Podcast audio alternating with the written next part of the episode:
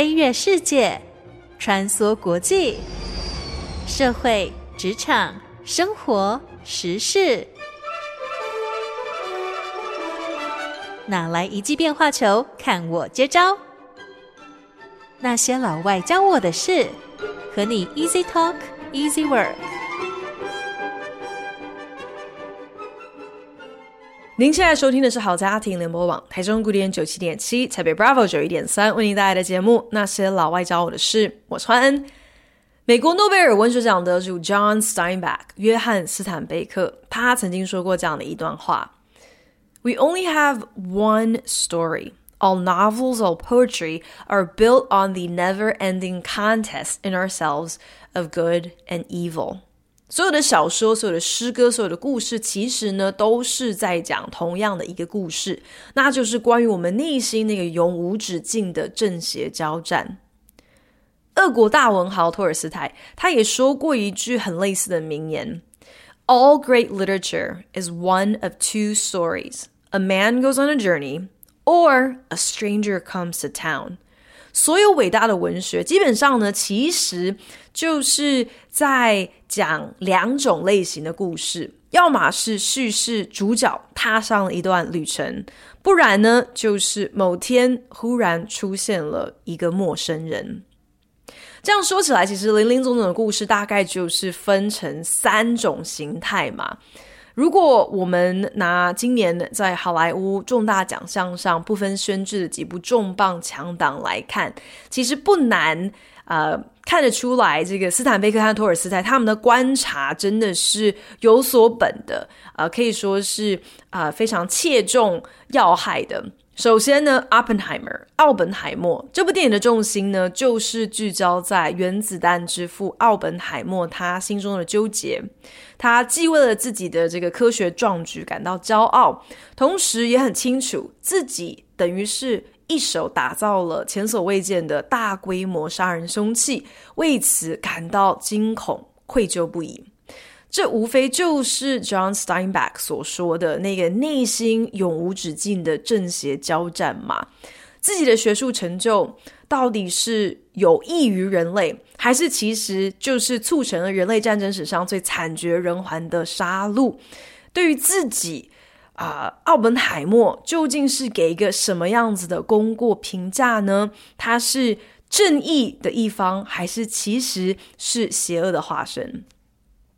再看看《Poor Things》可怜的东西这部电影作品，故事简单来说呢，就是女版的科学怪人，托疯狂科学家的福，女主角 Bella 从死里复活之后，就好像是一张白纸一样，带着天真、不受任何既定社会框架限制的眼光去体验人生。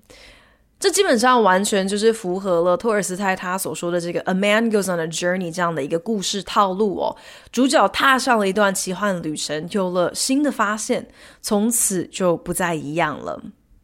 而大导演马丁史柯西最新的史诗力作《花月杀手》（Killers of the Flower Moon） 这部片呢，则是在描述着二十世纪初美国西部一段真实的丑陋历史。当时被迫迁离祖籍，移居到 Oklahoma 奥克拉荷马州的保留地的原住民啊，The Osage 奥塞奇一族，他们意外发现他们的土地竟然挖到石油哦，因此啊，一夕之间，所有的族人都变成了非常的富有，却因此引来了杀机。贪婪无度的白人幕后策划了一连串的凶杀案。奥塞奇族人呢，一个接着一个离奇的遇害，终于引来了美国联邦政府的关注。这也成为当年才刚刚成立的联邦调查局，就是我们现在很熟悉的 FBI，他们所经手调查的第一宗连环谋杀案。Killers of the Flower Moon 整部片的起头。就是呃，当退伍军人 Ernest 在一次世界大战结束之后，为了糊口饭吃，所以回到家乡，然后选择移居到 Oklahoma 的这个奥塞奇的保育地，以此拉开序幕哦。所以这样子的一个脉络呢，其实正是托尔斯泰提到的另外一个故事形态嘛，就是 A Stranger Comes to Town。我自己是觉得，其实还有第四种故事类型。而且呢，这个才是最终极的一个故事形态。你甚至可以说，基本上任何你想得到的电视、电影或者是小说情节，说到底都是在讲这一种故事的形态。这是什么呢？就是关于找自己。那在本季的这个好莱坞电影作品当中，我觉得最能够呼应这种故事类型的影片，大概就是《Barbie》，就是芭比了。在电影当中呢，不仅是芭比在找自己哦，她发现说，诶，其实世界比她自己想象的还要大很多，而自己想要的、自己能够做的，也远远超出啊，她过往对自己的一些理解哦，所以一定是要迫使自己踏出这个舒适圈，才能够真的去摸索，发现说，原来啊，自己不只是这样。就连肯尼，他也在电影的这个情节当中，不断在寻觅说自己人生的价值和意义何在。除了只能够当芭比的附属品之外，除了只能够看芭比的脸色，顺应着芭比的喜好之外，其实肯尼他也有很多不一样的可能在等着他。找自己这样子的一个故事形态，真的是非常的无远弗届哦，所以就连哈利波特也不例外，也是立基在这样子的一个啊、故事主题上。认真说起来，哈利波特的七部小说都是在慢慢铺陈哈利波特找自己的一段历程。就在楼梯底下的男孩，大难不死的男孩，父母双亡的男孩。跟邪恶巫师伏地魔有莫名连结的男孩，好像应该要被分进 Slytherin 史莱哲林，最后却跑去格利芬多学院的男孩。其实，哈利波特系列当中的每一部小说，都是好像带着我们在剥洋葱一样哦，一层又一层的更深入。进入到这个奇幻的魔法世界，同时也是一层又一层的慢慢去揭开哈利的身世谜团，以及他扑朔迷离的命运。我自己是觉得整套小说真正开始深入探究魔法世界各不相同的身份识别，以及哈利波特的自我认同，就是开始呃针对 identity 这样的一个重要议题，真的有所琢磨。应该就是从《哈利波特》啊、消失的密室这第二部小说开始，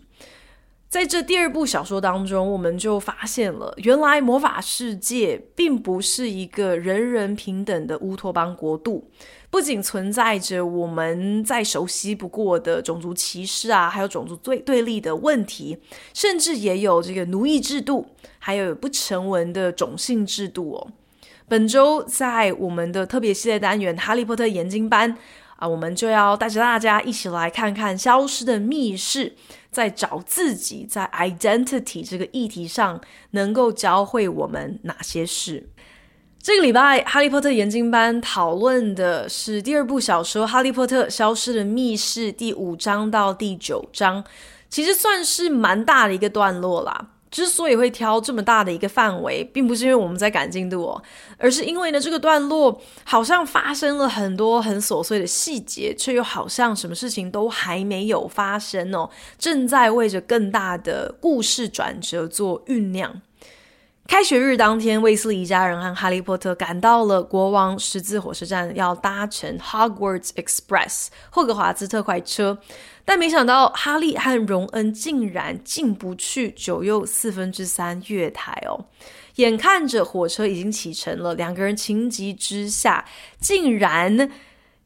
想到了这个馊主意，就是干脆直接就开这个飞天老爷车，自己去霍格华兹赶着开学哦。可是呢，飞天老爷车从来也就没有开过这么长程的路途，所以呢，在空中就开始抛锚，开始失灵了。最后呢，连人带车撞上了校园里一棵树枝会胡乱打人的柳树。我觉得中文翻译真的很厉害哦，因为这个树的英文名字叫做 Whomping Willow，中文把它翻作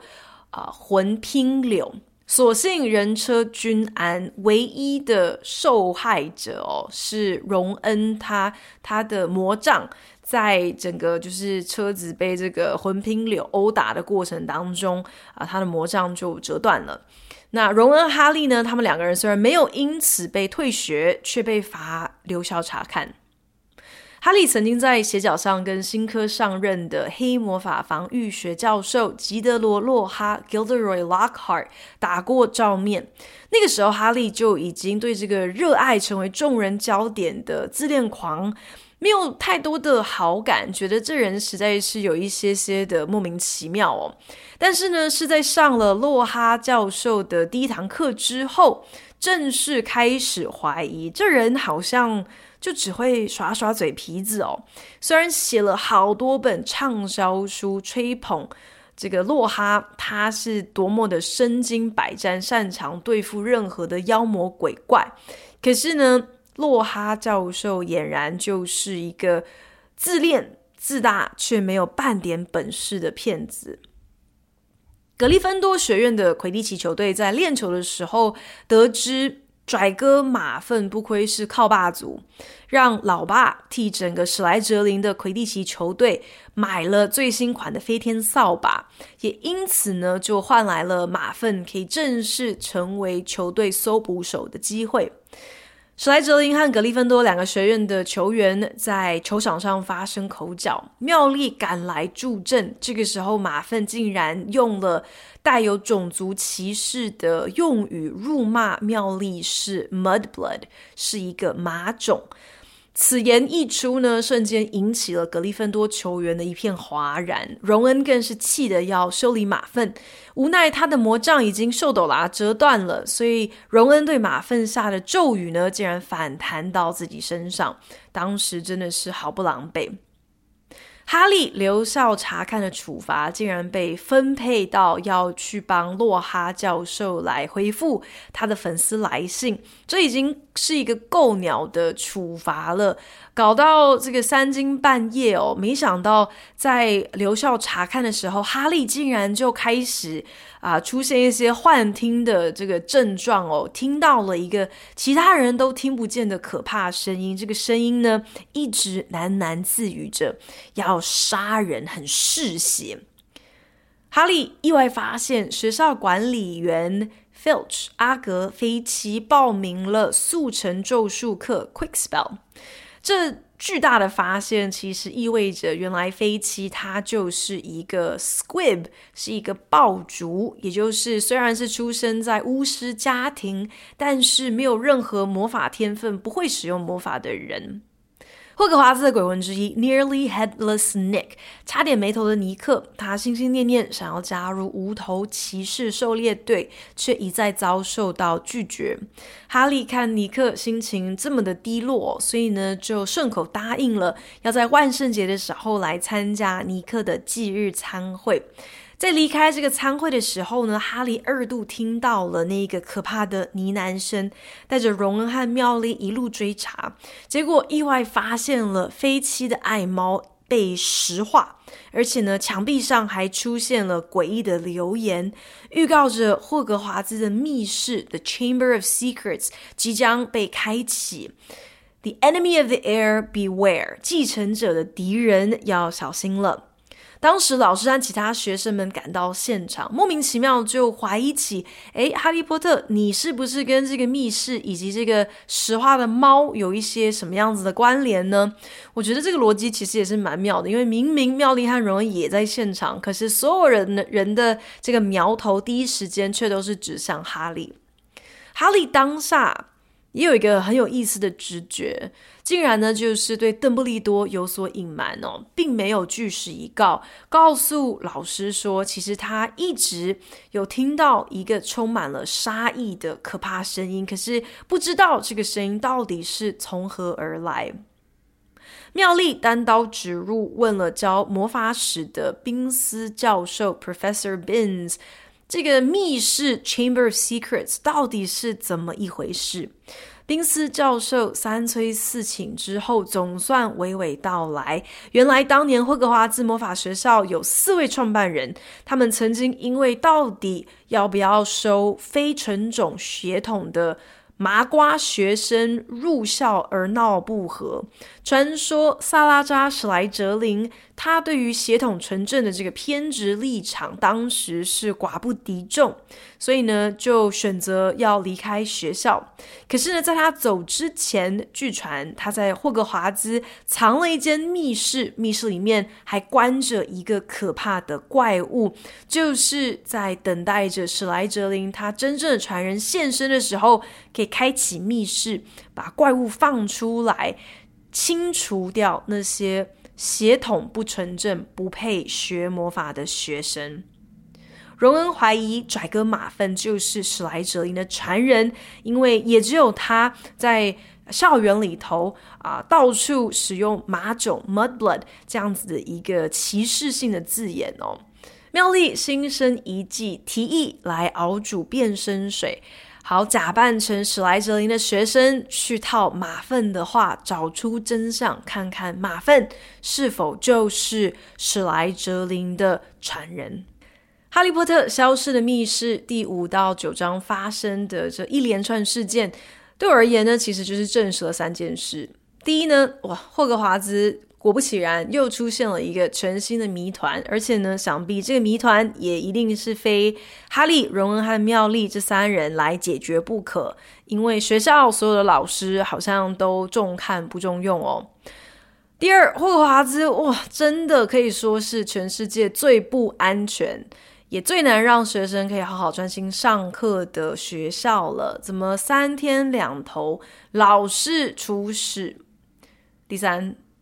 我认真要说，邓布利多应该要好好检讨一下他的师资筛选，真的有很大的问题耶。为什么每次都找到那最不称职、最烂的咖来教黑魔法防御术呢？难怪来霍格华兹上个学，每一年简直都是在冒着生命的危险。当然呢，这一连串的事件也让我们一窥了，原来就算是魔法世界，也依然存在着各种和 identity 有关的矛盾还有挣扎。identity 身份识别认同，这是美国这几年来非常热衷的一个议题，尤其在职场上，更是兴起了一波鼓励员工坚持真我的运动和风气。就是 bring your authentic self to work，背后呢，或许呢，就是也是想要能够在啊、企业文化或是职场的呃领域当中展现出更多的多元兼容，更多的 inclusion，希望大家不管是在任何的场域都能够自在的做自己。可是某种程度上，我觉得以美国来说，其实也。有点窄化了对 identity 的理解，因为大家时下最为偏执的对于 identity 的定义，好像就是脱离不了种族、肤色、性别还有性上。我相信我们都能够明白哦，就是建构我们的身份识别、我们的自我认同的元素，一定不是只有这四个面上嘛。可是他们已经成为了主流的啊、界定的方式。也因此，跟这四个层面——种族、肤色、性别和性上相关的新词汇啊、用语啊，还有游戏规则啊，一直都是如雨后春笋一样的不断冒出哦。比方说呢，你的 email signature 好了，就是你在工作信件最后可能会有一个段落是会附上你的姓名、你的职称、你的联络方式啊，这样子的一个内容。那现在呢，在美国还特别流行，在这个 email signature，你还要附注说明你今天所偏好的 pronoun，你所偏好的代名词是 he 还是 she 还是 they 哦。好像如果今天别人把你的代名词、你的这些称谓搞错了，就会是对你的一个天大的侮辱，或者是对于你的身份识别的一种抹煞。另外呢，现在不管是公家机关或者是私营机构，只要是有需要填写一些基本资料的问卷哦，性别的这个栏位，如今呢也不再是二选一，基本上呢就是想要透过这样子的方式，好像是就是鼓励大家要来更勇于陈述自己的 identity，或者是更容易让别人可以来。看到，OK，你这个人不但是忠于真我，更是有一些方式来展现真我。我承认，其实我并不是很能够理解啊，这些表面功夫到底如何能够强化一个人的自我认同。我反而觉得，在读《哈利波特》的小说，在《哈利波特》的这个世界观当中，角色们对于 identity 的挣扎和界定，反而有更深层的探讨。而且，我觉得人物他们在这个自我认同上卡关，遇到的一些症结点，其实也是更贴近我们现实生活当中会遭遇的一些困扰哦。所以去。看《哈利波特》反而啊，可以让我们对于 identity 有一些更深入的理解。我觉得是更胜于现在台面上啊这种有的时候，我觉得是比较像是作秀啊，或是真的是比较表面的啊一些操作。那在《消失的密室》第五章到第九章的段落呢，我们学会了两个新的魔法世界用语，分别就是 Mudblood 马种和 Squib。爆竹，那这两个用语呢，也可以说是界定魔法世界的 identity 的很重要的两种标签。Mudblood 这个字大概类似，就是英文当中还蛮蛮常见，会拿来辱骂黑人或者是黄种人这种非白人的啊、呃、种族歧视的一些标签。但我们很快就发现，其实，在哈利波特的魔法世界里面，并不是只是存在种族之间的对立哦。上一集我们有提到，哈利初次见到家庭精灵、家庭小精灵。呃，多比的时候，他才恍然大悟，原来魔法世界也是有这个奴役制度的。这个家庭小精灵呢，在一些巫师眼中是连畜生也不如哦，等于是非常次级的呃呃品种或是呃族裔。除此之外呢，魔法世界对于血统纯正与否，也有一些激进的偏见。会觉得历史悠久的巫师世家，他们呢就是血统纯正，他们甚至可能会被视为像是贵族一样的崇高。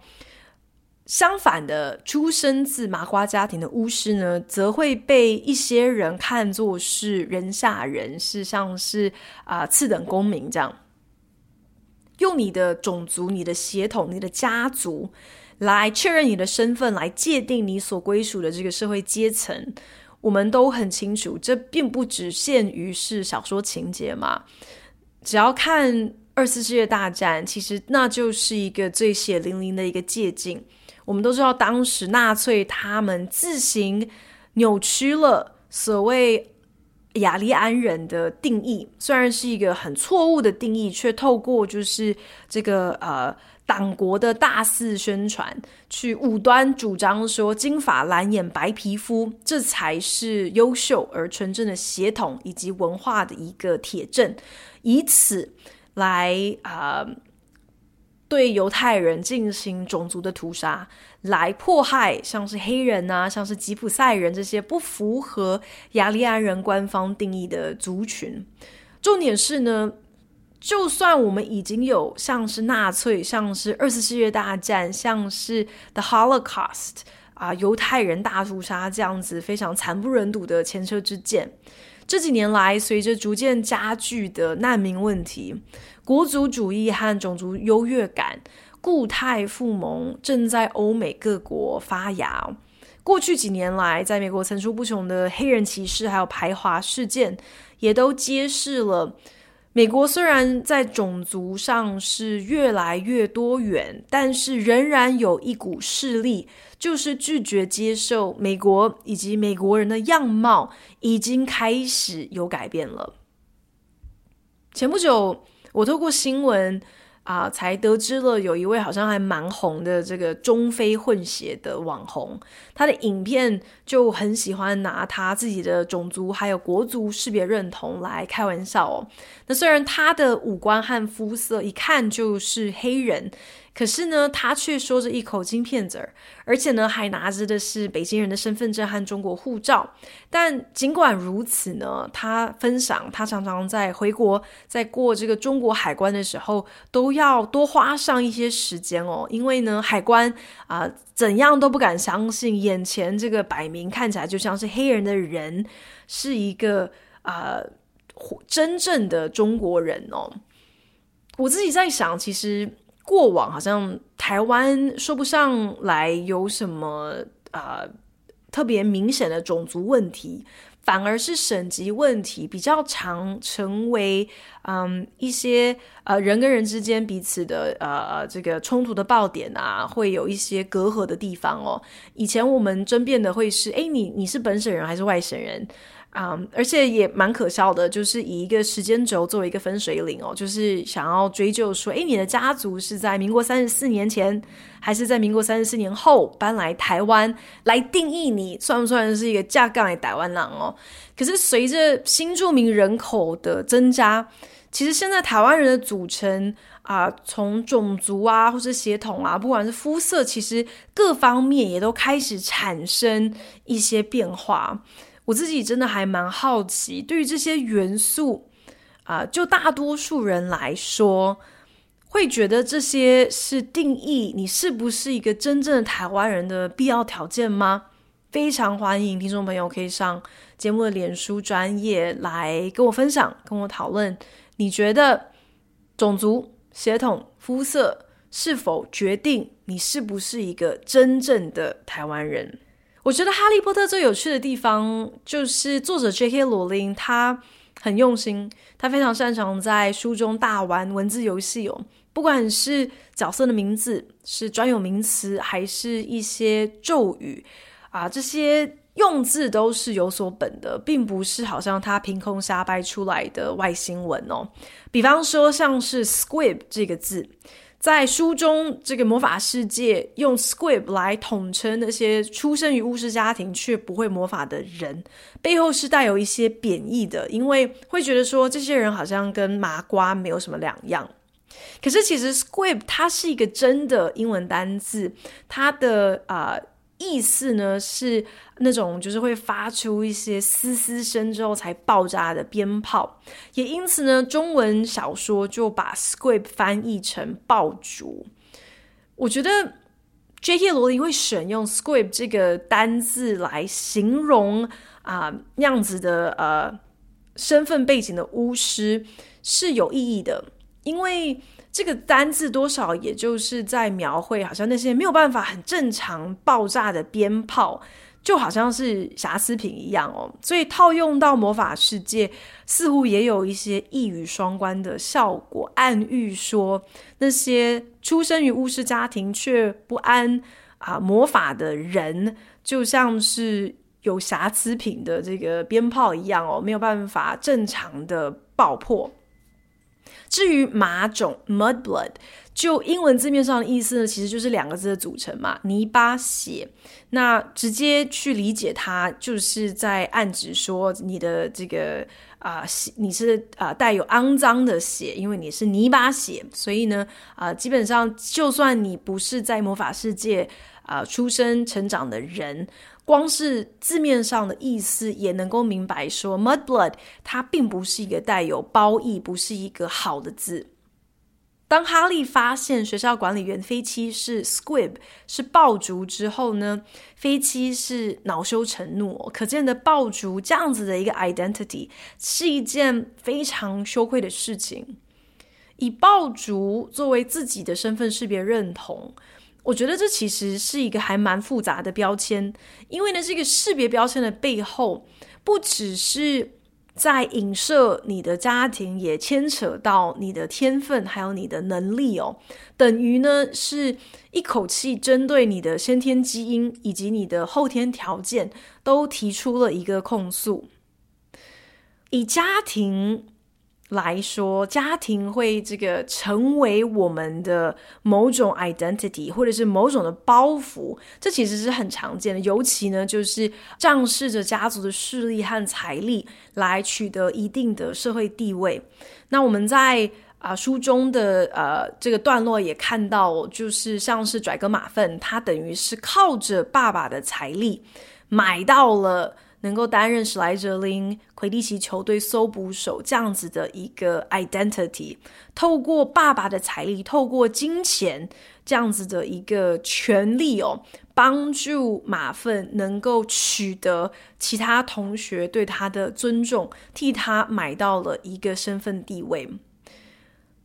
之前我在追看啊《Game of Thrones》冰与火之歌电视影集的人，应该也都还依稀记得，在那一个时空里，基本上当你要报上自己的名讳的时候。往往都会注记说自己是某某某某人之子哦，好像是要把自己的这个祖宗十八代通通搬出来，是要就等于是你的族谱，就是你这个可以验明正身的履历是一样的哦，让别人知道说你有一个够硬的后台，你有一个值得尊敬的家族在给你撑腰，就怕外面的人有眼不识泰山。我觉得这其实是蛮有趣的，就是啊、古今中外其实都有呃。这个历史都都告诉我们说，家族最常是成为我们的这个身份识别哦。甚至当我们去研究很多的外国姓氏，不管是什么样子的语系，日耳曼语系、北欧语系或者斯洛伐克语系等等啊、你会看到说很多这些姓氏到头来都是父系名字的一个变异哦，就是爸爸的名字莫名其妙就变成了整个家族的呃姓氏。比方说，Will 的儿子。就是 son of Will，但啊呃，久而久之就变成了啊、全家人都姓 Wilson，son of Will，son of Anders 就变成了 Anderson，son of Donald 就变成了 McDonald、那其实呢，基本上在那个年代，就是等同是你要报上老爸的大名，你才能够在江湖上走跳哦。除此之外，我就想到说，其实呢，啊、古人他们也很常会将自己所从事的这个职业变异成他们的姓氏，比方说，你如果是呃烘烤面包的面包师傅，那你可能你就会选择就是自己的姓氏就取名叫做 Baker。如果你是做裁缝的，那你就叫做 Tailor。如果你是呃捕鱼的渔夫，那你可能就你就姓 Fisher。石匠就姓 Mason。补屋顶的工匠呢，就叫做 Thatcher。可见得当时就是啊，自己的工作、自己的手艺，很自然的也就成为了界定自己的一种 identity。我觉得身份识别和自我认同之所以如此令人纠结的地方，就在于有的时候我们会觉得。其他人给我们贴上的这些标签，实在是由不得我们哦。毕竟我们没有办法去选择说我们自己是啊、什么种族啊，有、有什么样子的血统，来自什么样子的家庭，更没有办法去控制说啊、我爸爸叫什么名字，我之后会姓什么。再加上自己有什么样子的天分，往往也不是在我们的掌握之中哦。那既然如此，我觉得最关键的一个问题就是，我们为什么不转而去专注在其他那些是我们能够控制的元素啊、用那些在我们掌握当中的东西来定义我们的 identity 呢？Gilderoy Lockhart 洛哈教授，他虽然呢是一个不折不扣的骗子，可是我觉得他却非常了解经营。Identity 的道理，虽然他真的是没有任何的天分和条件可言，可是呢，洛哈教授却透过写作，透过吹牛，成功的替外人形塑了他想要的一个形象，他想要的一个 identity。我我当然不是要鼓励大家一起效法洛哈教授，到处去招摇撞骗，去窃取他人的功劳，然后说是自己有多了不起哦。可是我却觉得洛哈教授教会了我们：你是谁？你能够成为什么样子的人？或者是说你想要成为一个什么样子的人？这一切其实是你自己说了算的耶！千万。不要被自己的家庭啊、自己的出身背景啊，甚至是自己有没有才华呀，这些你没有办法控制的变因，给限制住了，你反而应该要把你的精力都倾注在那些你能够改变的事情上。这也是为什么我觉得应该要给阿格菲奇一点点的鼓励。虽然呢，菲奇他真的是一个非常讨人厌的角色，他老是爱找学生的麻烦，他。最让他开心的事情呢，莫过于就是折磨霍格华兹的学生哦。可是菲奇他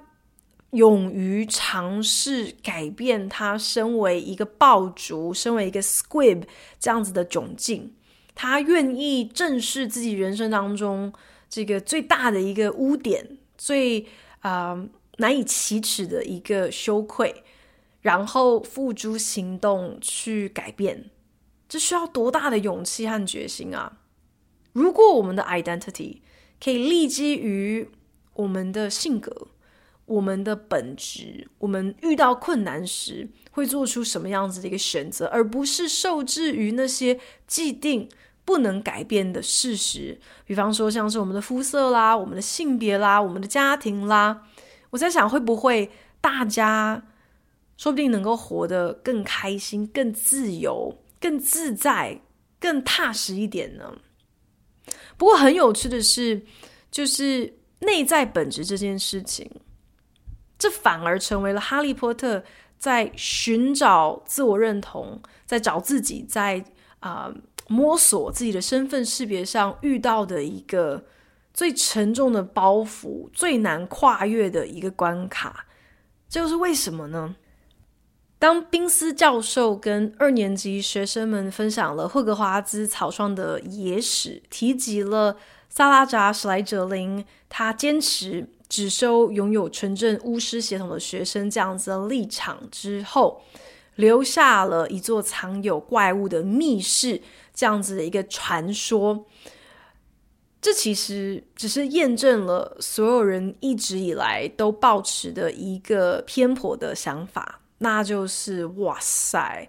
史莱哲林学院真的名副其实，就是专门孕育大魔头的摇篮。有这样子一个邪恶的创办人，难怪后续历史上所有的黑巫师全部都是出自史莱哲林。这同时也就在哈利心中种下了一个更深的。疑虑还有自我怀疑，他想起刚入学的时候，分类帽曾经一度考虑要将自己分进史莱哲林学院。那个时候，哈利是拼了小命在脑中抵死不从哦，就是想着 Not Slytherin, Not Slytherin，拜托拜托不要是史莱哲林。最后，分类帽就听取了哈利他的意见，才让哈利如愿被分进了格利芬多。我们都知道，哈利接下来在书中马上就要展露出萨拉扎·史莱哲林啊、独有的这个黑巫师正字标记，也就是哈利他也会说爬说语 Parseltongue，哈利他也有能够和蛇沟通的能力。这件事情对哈利的自我认同，对于哈利在建构他的 identity 的过程，其实带来很大的一个打击，让他忍不住就怀疑起，那所以自己的本质到底是好是坏呢？忽然之间，好像连自己都没有把握了。哇，你看，除了哈利波特，除了就是有在提到这个找自己这样子一个故事形态，这边又呼应到了 John Steinbeck 讲的啊，所有的故事其实追根究底都是在探讨着。人内心那个永无止境的正邪交战哦，我觉得哈利的这一层担忧，其实也让我们学会了一件事情哦。当然，这个也是哈利要好过了好一段时间才领悟到的一件事，那就是那些关于 identity 的标签，很多时候都是中性的，没有所谓的好或坏，因为是好是坏。其实到头来都是一个社会化的结果，很多时候呢，根本就是被众人的偏见所形塑，去告诉你说，如果你是这样子的人，如果你啊、展露出这样子的特质，就代表你是好的，或是你是坏的。这些既不是真理，也不是事实。妙丽，她是来自完全是麻瓜的家庭，他的家族里头至少近代史上可能是没有任何的一个巫师的。可是不管你是论天赋还是论努力的程度，妙丽都要比来自纯种巫师家族的荣恩还有马粪更优秀、更厉害。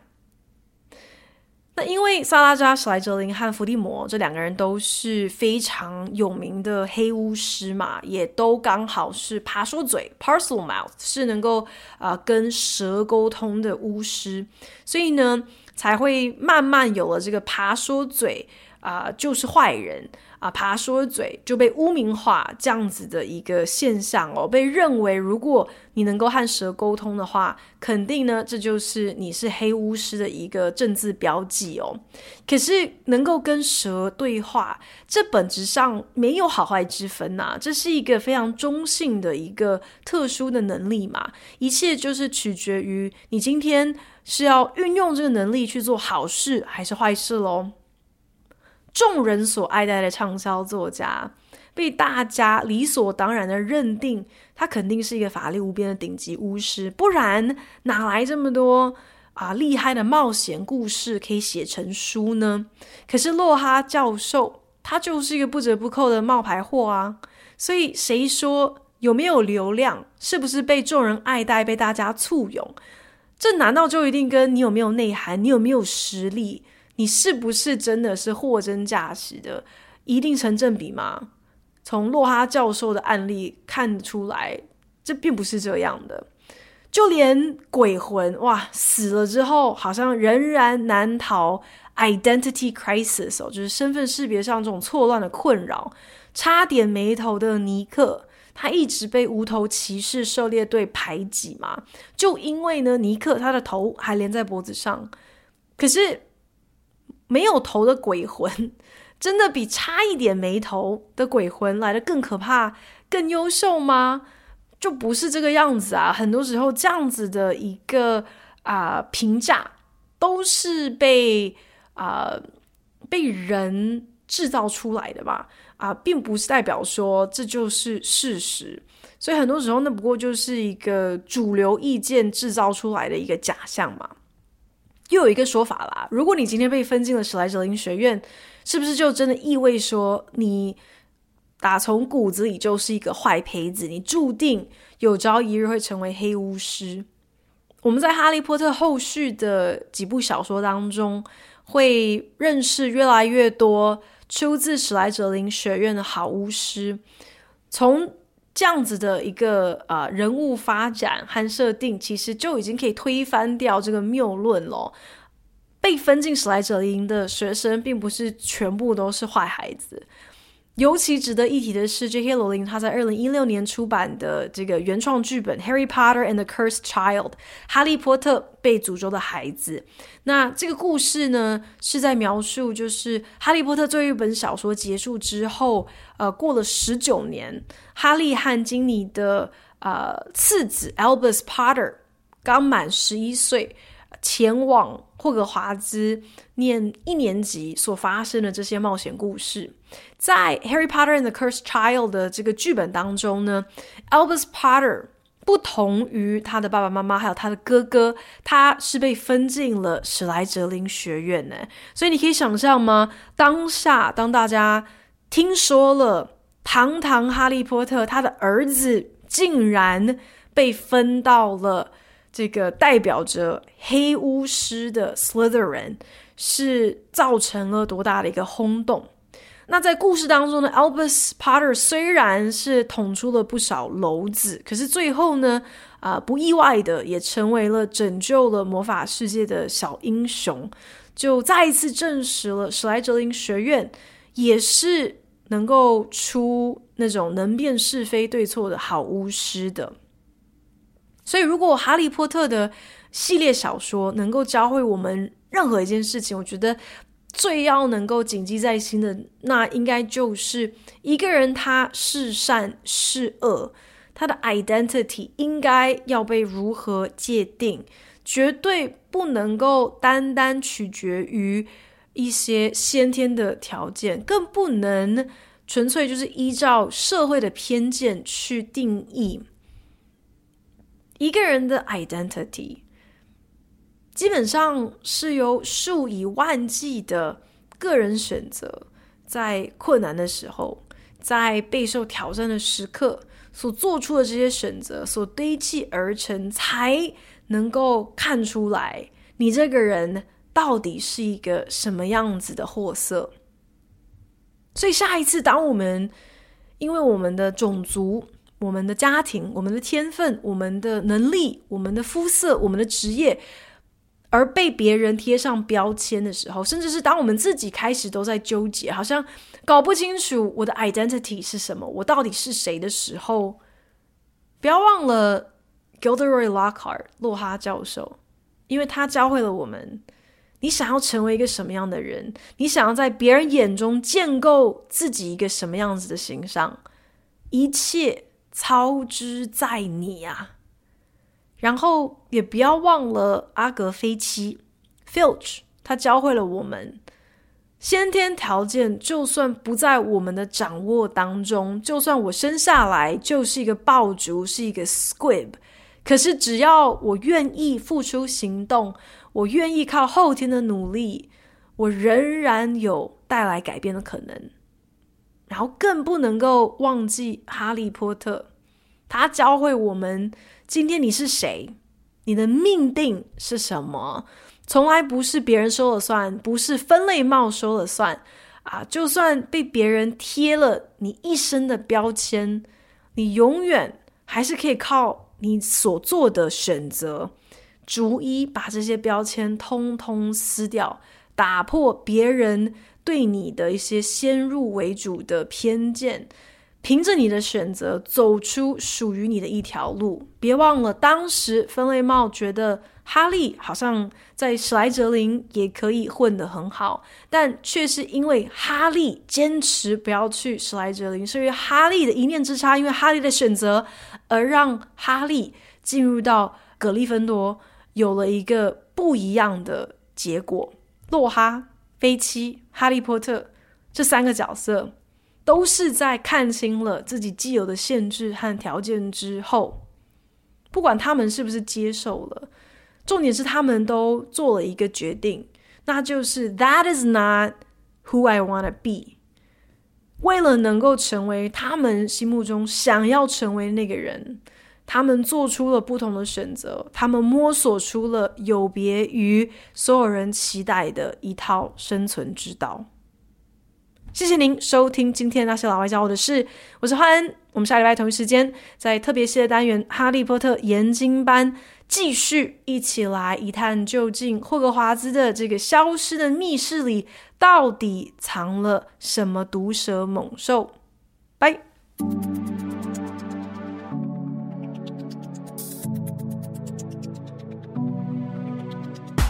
感谢您今天的收听。本节目由好家庭联播网、台北 Bravo FM 九一点三、台中古典音乐台 FM 九七点七制作播出。也邀请您上 FB 粉丝专业以及各大 Podcast 平台关注那些老外教我的事，了解更多精彩内容。我是欢恩，我们下次再见。